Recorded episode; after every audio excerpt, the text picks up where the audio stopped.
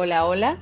Mi nombre es Valesca Salguero de la carrera de Psicología Clínica y en este podcast vengo a hablarles sobre el tema de filosofía. ¿Qué es filosofía?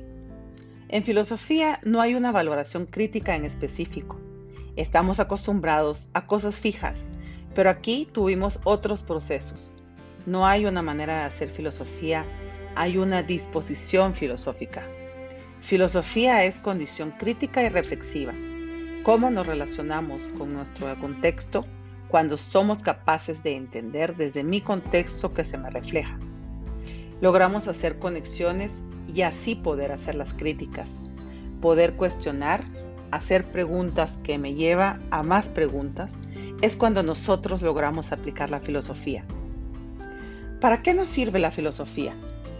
Filosofía es tener las herramientas que nos sirvan para pensar algo, la configuración de las posibles formas en las que el ser humano se pueda relacionar con la realidad, que no sea una condición abstracta, que no sea una revisión obsoleta de conceptos, decir algo de nuestra realidad. En este curso se nos dio las herramientas para que nosotros podamos realizar esto, que haya un esfuerzo y que sea más accesible. Es una condición inevitable generar abstracciones, pero no es su única labor, no es su fundamentación ni su objetivo. Desde la contextualización, la sistematización, el configurar las diferentes formas en que el ser humano se relaciona con la realidad, el reconocimiento de la individualidad y el reconocimiento de la verdad de otros. ¿Cómo he aplicado en mi cotidianidad la filosofía? Pues aprendí que cuando nosotros utilizamos las palabras filosofía, no nos ha, no solo hay que utilizarlo en contexto académico, sino buscar esa unión entre el hacer y teorizar, que gracias a una teoría nosotros podamos hacer algo. En general, los maestros de la filosofía lo que nos proponen es que cuestionemos en la realidad en la que nos encontramos, una verdad que ya está dada, las condiciones que se nos han inculcado desde antes de nuestra existencia. La filosofía no nos solucionará la vida, todo lo contrario, pero necesitamos entender de otra forma el mundo, desde nuestra propia realidad, sin ser influenciados. La reflexión y la crítica es un esfuerzo porque no tenemos la costumbre de darnos los espacios y el momento para analizarlo. Debemos de tener las referencias suficientes para nosotros poder pensar. Teniendo las herramientas, conociendo ciertas palabras, nos amplía nuestro lenguaje y nos cambia cómo nosotros nos relacionamos con las cosas. Mi conclusión es que vivimos en una realidad con la que nacemos y crecemos.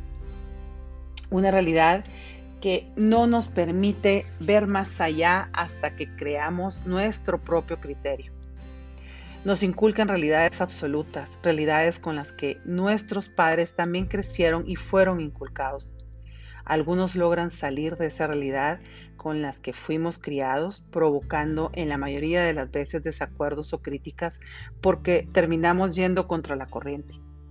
Al hombre le cuesta romper paradigmas tener su propio criterio y cuando lo hace, en la mayoría de los casos, es criticado o juzgado por pensar diferente. No estamos adaptados para ir en contra de la corriente, es más fácil seguir los esquemas que nos imponen. Somos forjadores de nuestra propia vida y merecemos seguir nuestra propia realidad, aprovechando en defenderla cuando la descubrimos. Cuando conocí la alegoría de la caverna de Platón, me identifiqué muchísimo pero sobre todo me abrió los ojos a una realidad que no pensaba antes, una realidad que hoy descubro que puedo crear yo misma y dejar de seguir lo que he venido escuchando y observando desde que nací.